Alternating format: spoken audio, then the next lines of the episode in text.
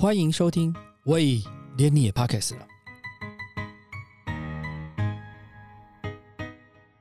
大家好，我是威廉。每个人都有他的故事。有一个人在电子公司服务了将近二十年，但他现在的身份是拥有日本 SSI 酒匠执照的老板。当初误打误撞进入了日本酒的世界，从此全心全意的投入了钻研。只花了十一个月的时间，就取得一般人要花五六年才能取得的酒匠执照。接下来，我们就要一起聊聊他的故事。先欢迎我们今天的来宾 Alex 管爷。大家好，喂，可不可以跟大家介绍一下什么是 SSI 啊？比方说像法国哈，他们有这个侍酒师协会。嗯，那在其实，在各地呢，他们对于酒水品饮这个领域里面哈，都会有一些机构。那这些机构呢，它主要做的就是做。教育训练，嗯，那希望培育一些能够懂，比方说以 SSI 来讲了哈，它的全名叫做 Sake Service Institute，对，它原本的这个全名哦，日文的全名叫做日本酒侍酒暨酒匠联合会，嗯，哦，那这个协会呢，它在成立到二零二零年的时候，刚好满三十年，那它致力于就是培养日本酒的这个初阶品酒师。啊，或者他的在进阶，我们叫历九师。听说目前这个执照只有三百多人拥有这个执照。呃，这个执照是这样子，就是说，如果说是以这个 SSI 它第一阶一个初阶的执照呢，它叫做 Navigator，嗯，Sake Navigator，嗯，那目前这个执照呢，大概在全世界有将近三万多人，嗯，拥有这个执照，嗯。那这个执照呢？如果你想要在品饮更进阶的时候呢，就是你想要在网上去做这个深造的时候，你可以去考 Kiki Sakeshi，就是历酒师。嗯，那历酒师可能大家听起来就是觉得，哎，为什么是用“历”这个字啊？那这是这个日文原本的汉字。对，那它的意思呢？其实如果我们翻译成英文的话呢，它就叫做 Sake Sommelier。嗯，啊，意思就是这个清酒的这个侍酒师。对。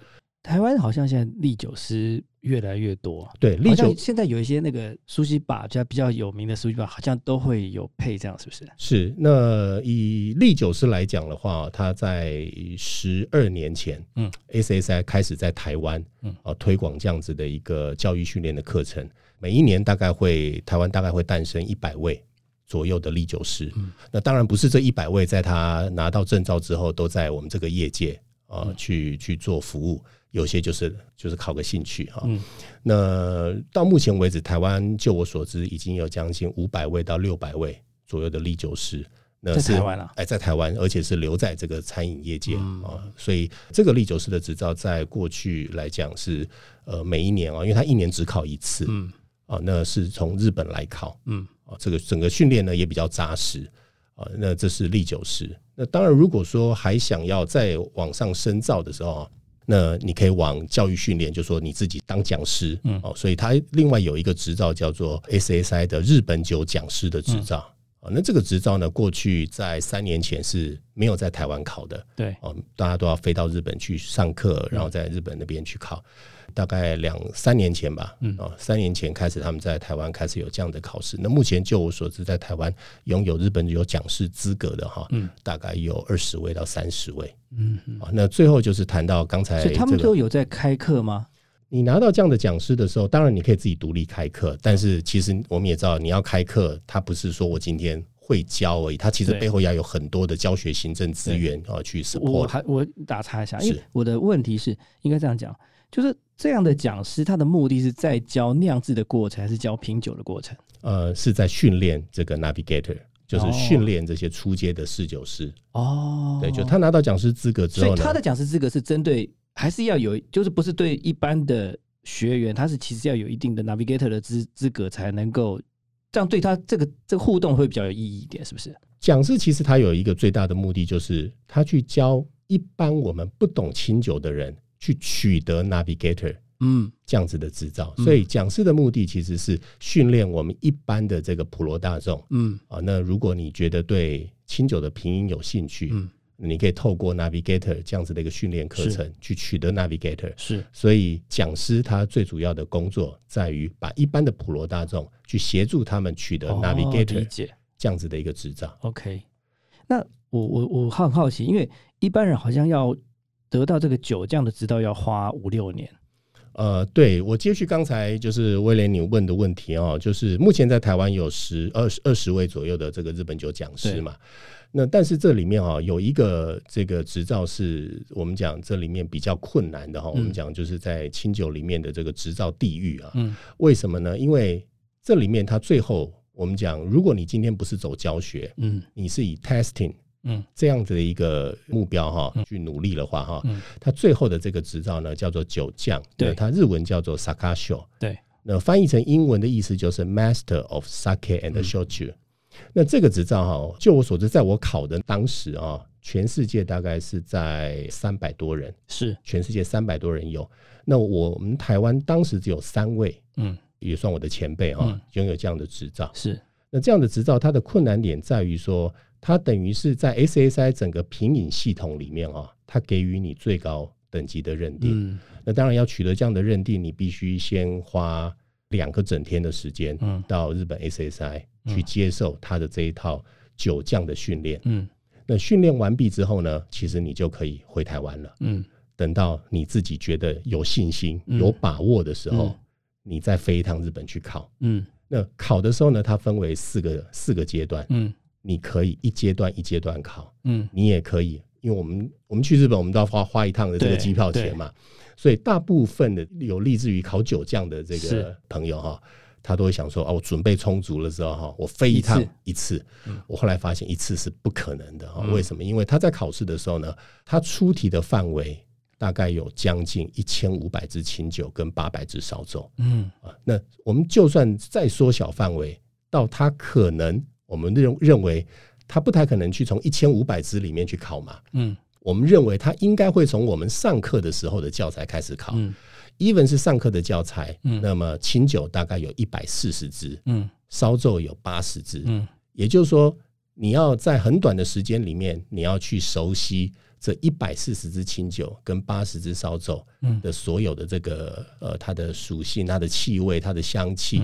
另外，它一个更困难的点就是说，它是一个下午考完。嗯，那么在如果你一次的四阶段你都要全考的时候啊，你会发现可能考到第二堂的时候，你的鼻子突然开始有一点嗅觉麻痹、矛盾、麻麻麻那这个麻痹。对，你的味觉也开始感觉好像每一杯喝起来都一样。嗯，尤其是它这里面有烧酒、蒸馏酒，即使你每一杯都吐掉，嗯，它这个烧酒停留在你舌头上的酒精感，它还是会麻痹你的那个味觉吧。到最后，我们要说烤酒酱，它是应该是你一闻一喝，嗯，你几乎没有办法思考的，你就要立马下判断，写拼音笔记，嗯，而且它的考试内容比较有趣，我们就轻松点讲哦，就是说它这里面，呃，我们讲它考的多变态哈，就是说它会考精米不合，对，他会告诉你说这边有三杯酒，一杯精米不合七十，嗯，一杯精米不合五十，嗯，一杯精米不合三十，嗯，你告诉我哪一杯？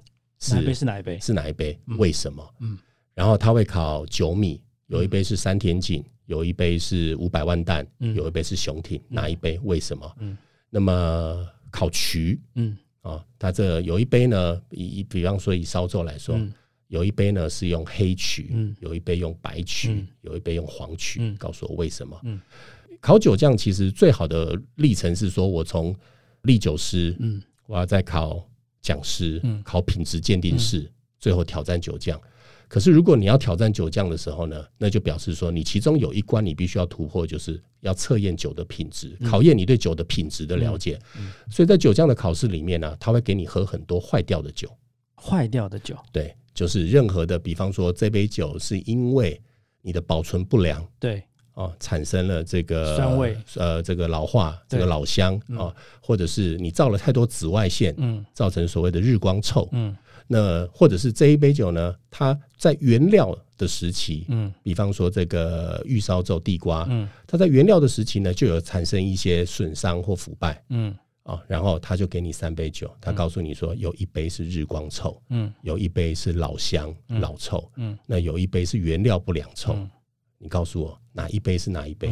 为什么？嗯，哦，那等于说这样的。我我有个问题是，你可能可以判断，呃，哪一杯是什么，哪一杯是什么？那可这个为什么是什么意思啊？就是你为什么觉得它是这个？所以你要形容那个味道，还是要形容什么事情？就是你比方说这样子的一个味道，嗯，哦，它让你产生了一些，比方说有一些香菇的味道，嗯或者是木头的味道。但是因为味觉这件事情是每个人对一个东西大概有些时候它真的是感觉不见得会一样。形容一件事情的时候，你可能会说：“哎、这个是有哈密瓜的香味。”可是我可能觉得这个东西可能是西瓜的香味。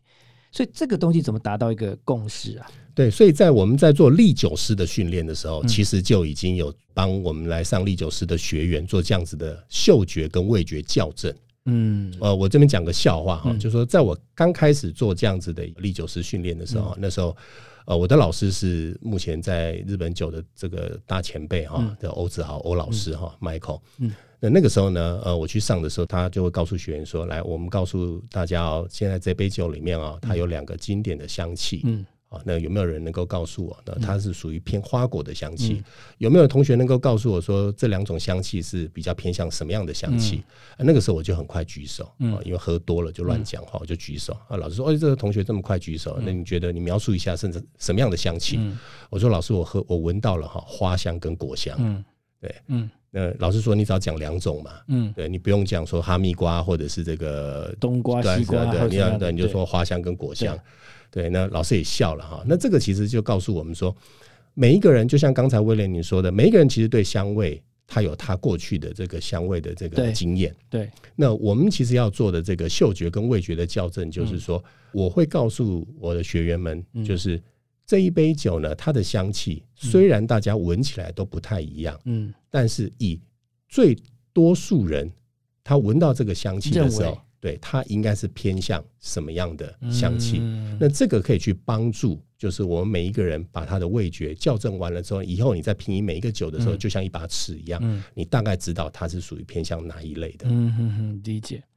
诶，那我觉得比较好奇的是哦，你过去我知道你在那半导体集团服务了十五年嘛，啊，对，那你怎么会决定要做现在这个事情来？这个其实也蛮有趣的。就过去从这在你们个公司最那个公司最近不错啊，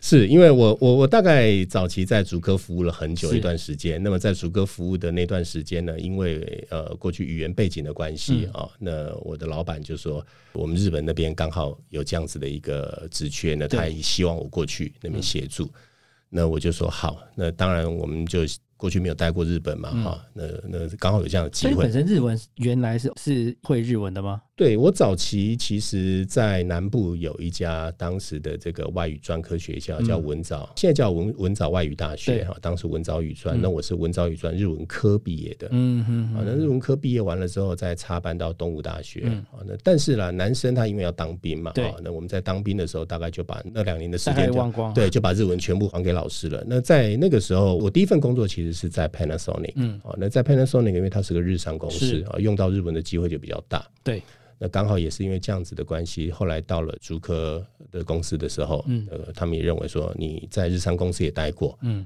那刚好有这样的机会就把我派到日本去。对，那也没有想到这样子一去呢，那去的时候当然是辅佐当时的这个总经理嘛。是，后来总经理他任期到的时候，嗯。总经理就回台湾，嗯。那就新的总经理来。嗯。新的总经理来的时候呢，他就当然希望说，哎、我才刚来啊，嗯。你可不可以再待一段时间哈、嗯。然后你再回去。嗯结果这样时间也过得很快哈，因为我在日本的时候，其实刚好遇到二零零八年的这个金融海啸就海啸，，嗯。然后二零一一年三一的这个地震啊，这一连串的事件，当时公司都认为说不适合，我就再再换一个人过去把你调回来。接替你，对，所以我就一直在待那待那边待了十年。那待到后来，当然父母亲年纪也大了哈、嗯。那我就我就想说，人生的另外一个规划，是不是有这样的机会来做自己啊、嗯。比较有兴趣的事情哈、嗯。那我看威廉之前访问其他的来宾的时候，都说，其实不管做餐饮啊，做什么也好，要这个 passion。对，所以那时候我就一直在想说，我的 passion 是什么？嗯。啊，那过去在科技业服务呢，我们把几乎把所有的时间都贡献了给了公司啊。嗯。那自己其实对于生活品味这件事情啊，嗯，不是说不在意，而是你没有太多的时间去注意到这件事。是，那因为最后我在日本的时候，我是担任我那家公司在日本的这个负责人，对，比较有多的机会可以去跟日本当地的中小企业，这里面就包括了很多酒造的老板、主人，嗯，有这样聚餐的机会。嗯。那在一次的这样的一个聚聚会里面呢，他们就说我我当时是最后一任在爱媛啊、嗯那在爱媛的时候，他们就说：“哎，我们其实这个地方有很多不错的这个物产哈，对，产品啊，包括精致毛巾，对。啊，包括柑橘类的制品，对。啊，包括酒，对啊，都不错。那个烧灼啊，对，他说你是不是有机会啊？他们就一直因为啊，这个喝多了啊，就在在聚会里面喝多了，当时就就好像好像记忆中随口答应了，他们说：哎呀，好啊，我我来试试看，研究看看。就没有想到这个，等到我清醒的时候。我我我其实一直记得这件事情，那后来他们就开始跟我联系，联系我就开始来研究这件事情。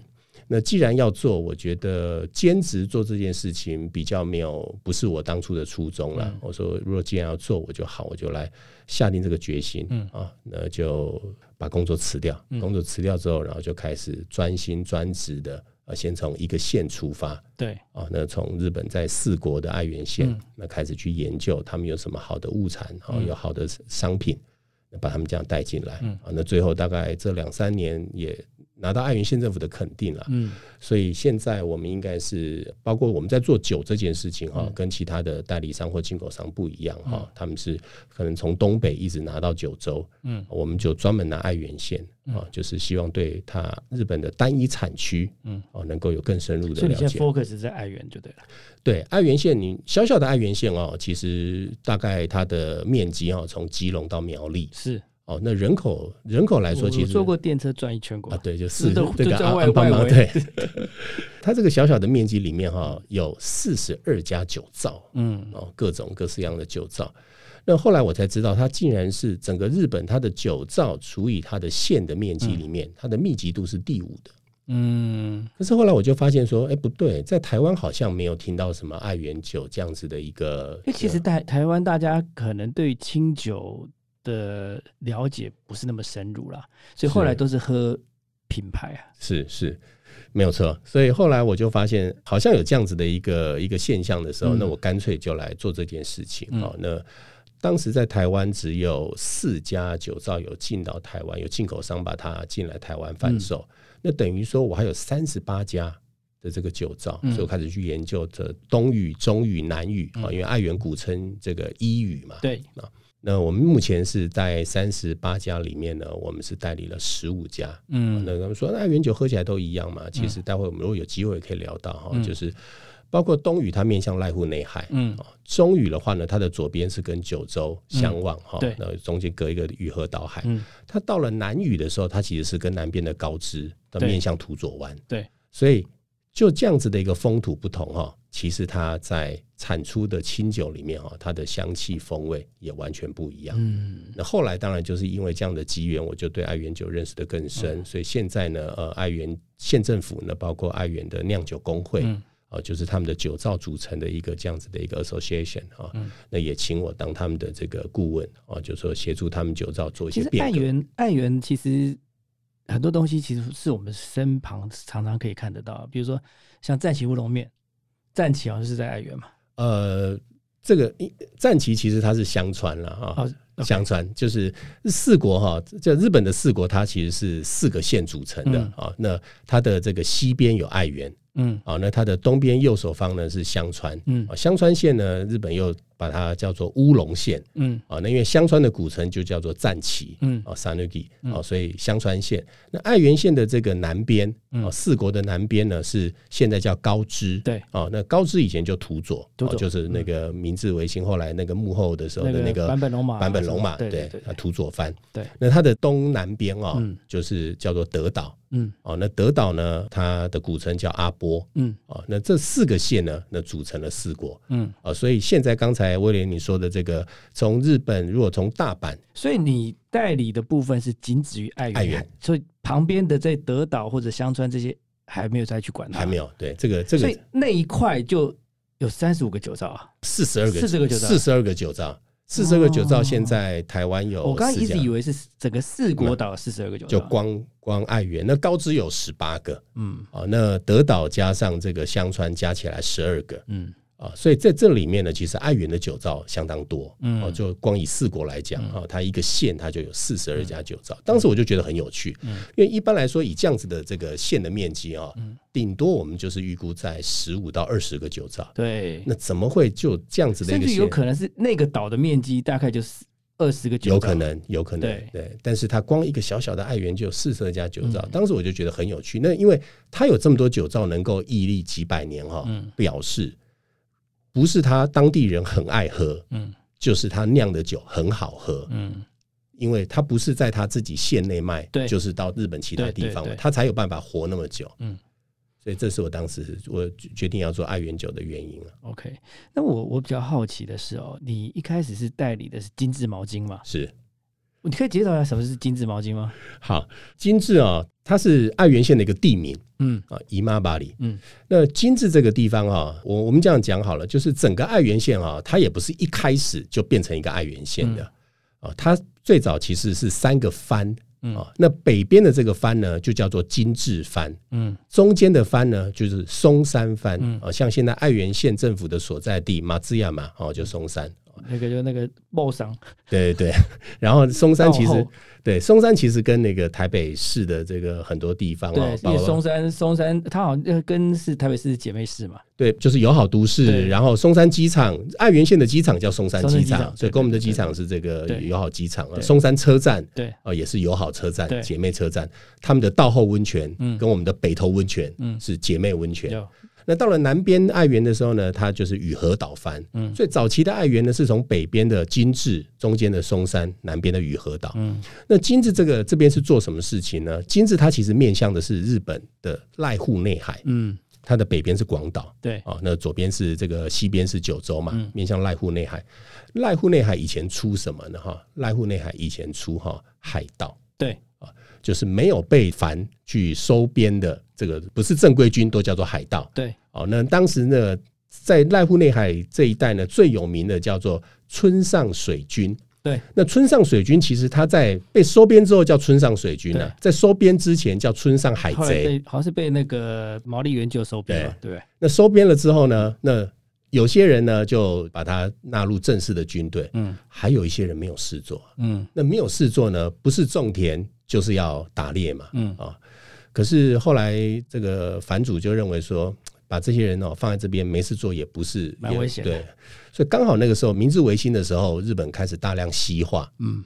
那英国啊，这个很多黑船啊，他们这些呃欧美的一些船舰炮力啊，哈，这些工业化的这些东西带进来，带进来了之后呢，他们就要给这些人安顿一些事情做，所以金治这个地方呢，被赋予了两个很重要的任务。嗯第一个任务呢是造船，哦，造船，所以金金治造船呢是目前全世界最大的造船厂嗯啊，专门造这些货柜轮。嗯那像我们有时候过去去金治那玩的时候哈，那个当地的导游啊，都会带我们去看金治造船厂啊，带我们在海上看金治造船厂。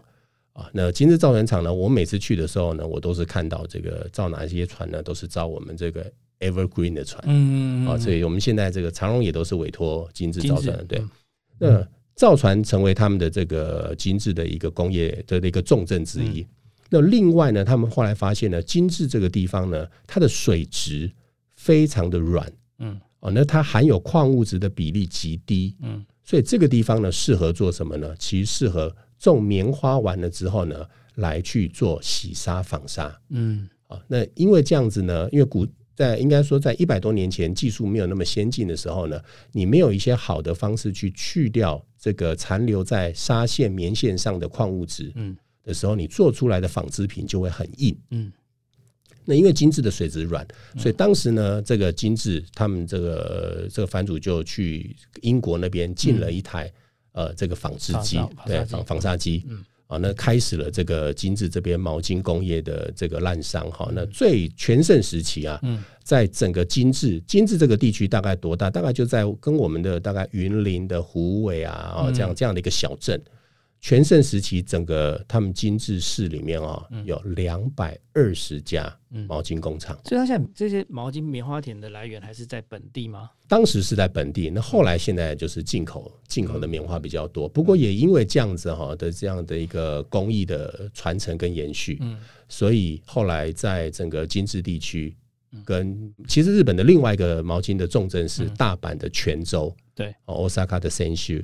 那爱媛的精致毛巾跟大阪的泉州，就是成为整个日本最大的两个毛巾的生产基地。我当时也是发现说，在二零一六年的时候。我就问爱媛当地的人嘛，你们觉得你们最 proud、你们最自豪的产品是什么？那他们就说，我们这边最有名的就是毛巾。毛巾传统工艺已经有一百多年的历史了啊。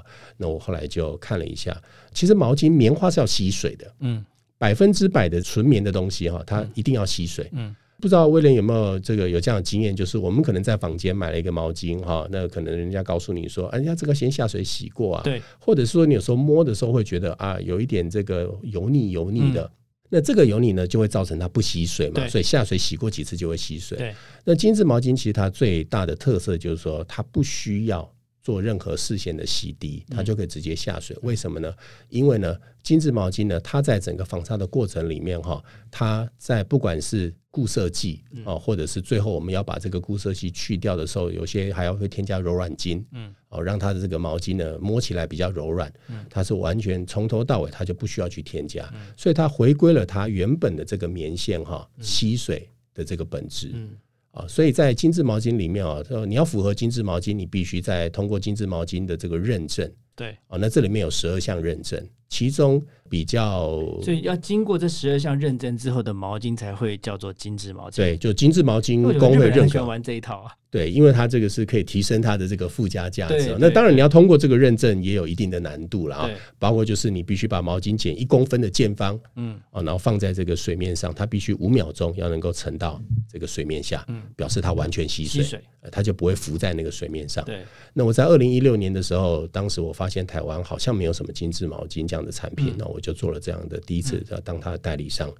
那也顺利的，就是代理进来之后，那商业周刊也很凑巧的，在二零一六年的十二月，嗯，我是二零一六年的九月的时候开始代理这样产品。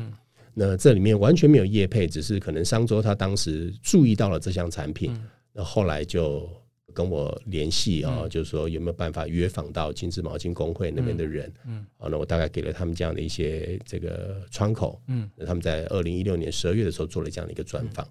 啊，所以当时我一开始的时候是做这样精致毛巾，那后来呢，也因为台湾做精致毛巾的这个代理商、进口商哈越来越多，嗯，那我后来就觉得啊，这个市场已经逐渐成熟了，那我就把这个公司的对对放到放到酒类这个产品。我我比较好奇，好像那酒量要很好，当要当利酒师或者是当酒匠，你如果说在那么短的时间要喝那么多、尝那么多。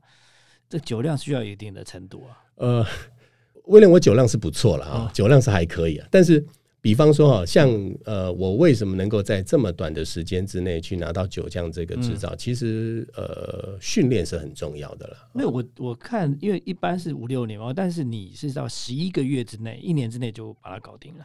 呃，对我应该是目前华人地区从 navigator 到这个酒匠哈，这个最快。拿到这这个这个这个资格啊，对的人，那其实原因很简单哦，就是不断的练习啊。什么叫不断的练习呢？我当时从决定要做这件事的时候呢，呃，我就开始每天给自己一个功课，嗯，就是每天呢，不管再怎么辛苦，再怎么累哦，下了班回到家之后，嗯，那么呃，固定的三杯清酒，三杯烧酒，然后呢，呃，我都吐掉，多就是。清酒杯的这样的的的，对我会我会就是拿一般的这个我们讲 ISO 杯，专门做品饮的哈，品饮记录写 testing note 的杯子。那我们闻完香气，然后这个感受到它的这个口感味觉之后呢，然后我们就把它吐掉。吐掉之后呢，然后开始专心的写品饮笔记。嗯，那如果你每天很有，你的三杯是每天不同的三杯，每天不同的三杯，所以你也要有那么多的长久啊。所以这里面还有一个很重要的因素在于哈，我自己当时本身已经开始做酒这件事情。OK，所以我自己呢是也是代理商。嗯，那呃我自己公司里面呢就有比较多类型的酒，这是第一个。那第二个是呢同业。嗯啊，那同业呢我们会知道说这个酒，比方说可能考试的酒款，嗯，可能在某一家酒商上，嗯身上，那我就会跟他说，你们有没有这个？开过的样酒，嗯。啊，其实我只要一杯就好，对。啊，所以呃，我就当时就比较厚脸皮的跟我的同业们去蹭酒，嗯，就说没有关系，我亲自去拿，嗯，啊，那你就给我一些，啊，那另外就是我们的客户，嗯，我们因为我们大部分的清酒是出餐饮店家，嗯，那我们就到这些店家里面，嗯，我们要到店家里面呢，呃，我就说你们有没有那个开单杯哈，剩下一点点，嗯，啊，没有关系，你这一点点倒掉可惜啊，那你你给我，嗯，啊，没有，我跟你买也可以啊，你就看这个容量多少，这过程也蛮辛苦的，呃。既然决定要做这件事情哈，你就所以你在这个过程当中训练自己，大概总共喝了多少款式的酒啊？我不敢说喝了一千五百款清酒或八百款烧酒，可是呃，如果过去因为还会有中间还会有重复练习嘛，所以在这个过程里面哦，大概我喝了将近五百款左右的清酒，跟将近一百五十款的烧酒，嗯，啊，那这个会帮助我们去累积一定的这个嗅觉跟这个味觉的资料那这么多清酒和烧酒中，你会有？如果现在就问你最喜欢什么，会有闪出那种那个画面吗？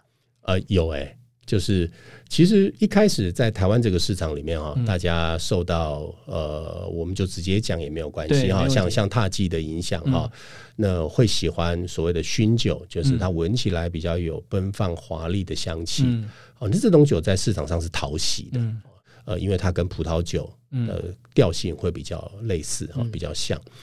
那但但是当你品饮到一定的过程里面哈，对于这种熏酒，你没有办法一直喝一直喝。